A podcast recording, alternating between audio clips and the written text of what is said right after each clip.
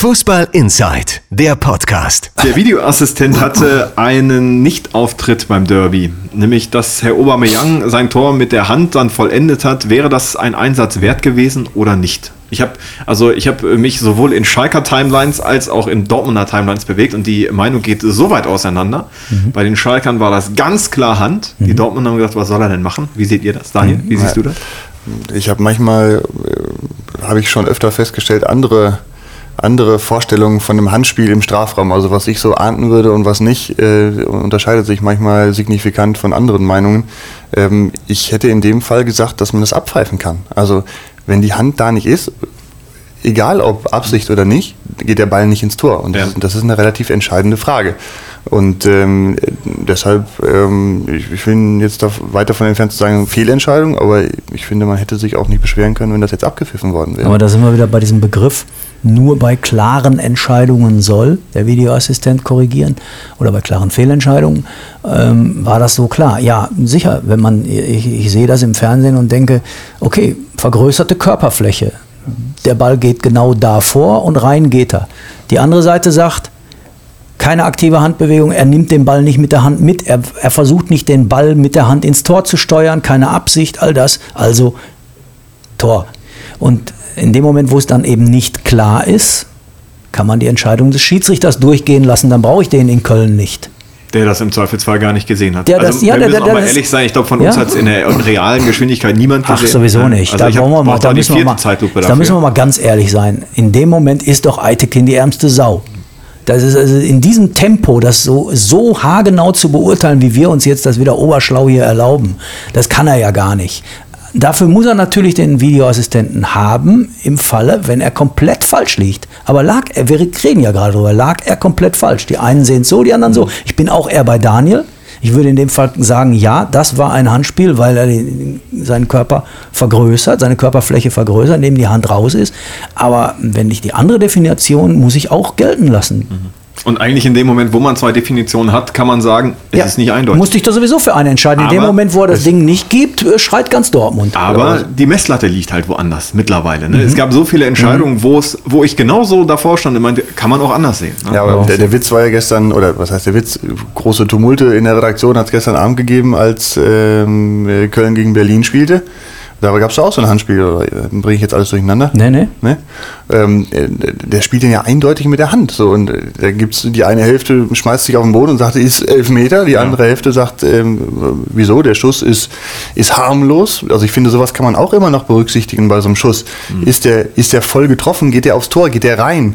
Ähm, äh, ja, in dem Fall würde ich auch sagen, richtige Entscheidung, ähm, kein Handspiel. Tja, noch ein Aufreger gab es an diesem Wochenende. Toni Schumacher, der Vizepräsident des, erst, des glorreichen ersten FC Köln, hat sich tatsächlich ins Fernsehen gestellt und eigentlich jede, glaube ich, jede PR-Regel gebrochen, die man in so einem Verein nur brechen kann.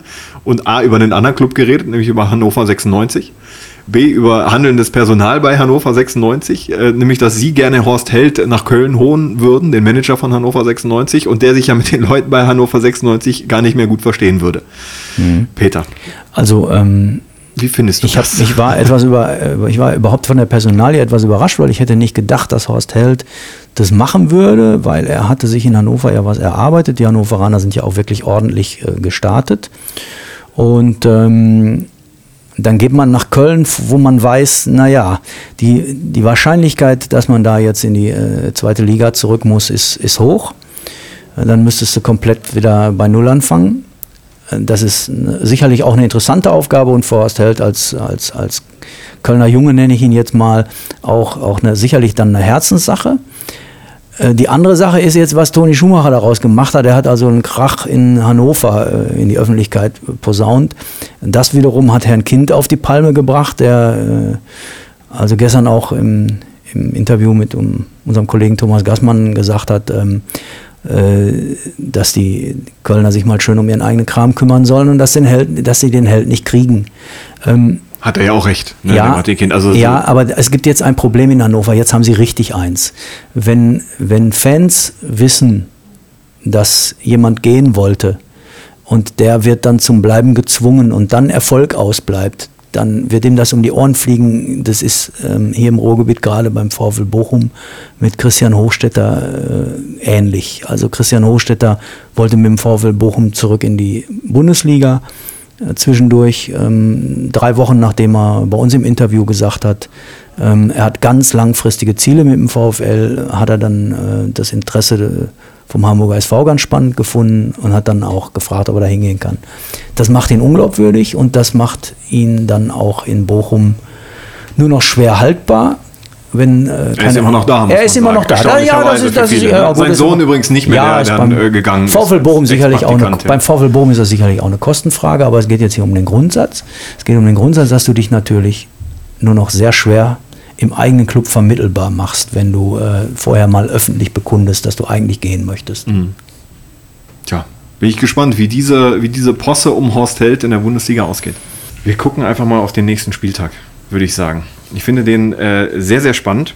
Und zwar haben wir schon kurz das Spiel Schalke gegen Köln angesprochen.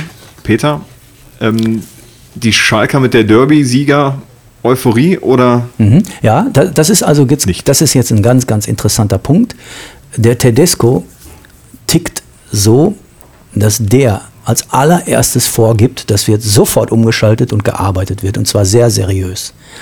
Ähm, der lässt die Jungs äh, Samstagabend mal ein Bier trinken. Der hat ihn für Sonntagmorgen freigegeben, aber er selbst hat schon gleich weitergearbeitet. Der war tatsächlich, äh, müssen wir erzählen, der war auf der Geschäftsstelle. Also so alles, ganz Schalke war dunkel, ein Büro war beleuchtet ja, und das war das von äh, das war der, und er hat mit ja. seinem Assistenten dort gesessen und schon analysiert und schon gearbeitet. So tickt er und das ist genau der richtige Weg. Wenn auch nur zwei Spieler von Schalke 04 am nächsten Samstag glauben sollten, dass man aufgrund der Derby-Euphorie schon mal einen Vorteil hat, also mit 1 zu 0 Führung ins Spiel geht, allein weil man in Dortmund äh, ordentlich gespielt hat in der zweiten Halbzeit.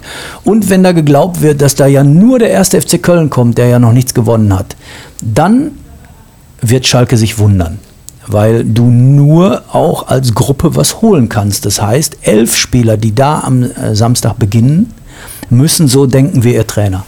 Es wird sehr, sehr spannend sein zu beobachten, ob die das umsetzen können und ob sie die Reife schon haben. Und der ist ja auch, ja, schon gleich. Das ist ja immer so, Schalke hat ja immer so einen gewissen Wankelmut gehabt ne? und äh, haben dann irgendwie sehr zuverlässig nach äh, Erfolgserlebnissen, das, was man, ja, äh, dieses Derby war ja ein Erfolgserlebnis am Ende, ähm, haben sie dann immer wieder auch Punkte liegen lassen und äh, so gegen Köln kann man das halt nochmal unter Beweis stellen und sozusagen vergolden, äh, aber muss eben auch mit der, mit der entsprechenden Einstellung passieren. Ja. Und Tedesco hat ja auch oft, also mich zumindest schon mit Aufstellung überrascht, wo dann eben plötzlich ein Bentaleb auf der Bank saß, ein McKenny gespielt hat. Also der kennt da ja auch nichts. Ne? Ja, braucht keine Namen. Das eigentlich müsste er jetzt, äh, die Konsequenz aus dem Derby wäre, die Mannschaft spielen zu lassen, die in der zweiten Halbzeit gespielt hat in Dortmund. Du musstest eigentlich jetzt dem McKenny und dem Kehrer auch mal eine schöpferische Pause geben und Nastasic sagen, Jung, ist wieder da. So, Nastasic hat mir gut gefallen in der zweiten Halbzeit in Dortmund. Er hat die Ruhe da reingebracht. Er hat, der hat mit Auge gespielt. Natürlich kann man ja sagen, er stand ja auch nicht im Wirbelsturm der Dortmunder aus der ersten Halbzeit. Da stand er nicht drin.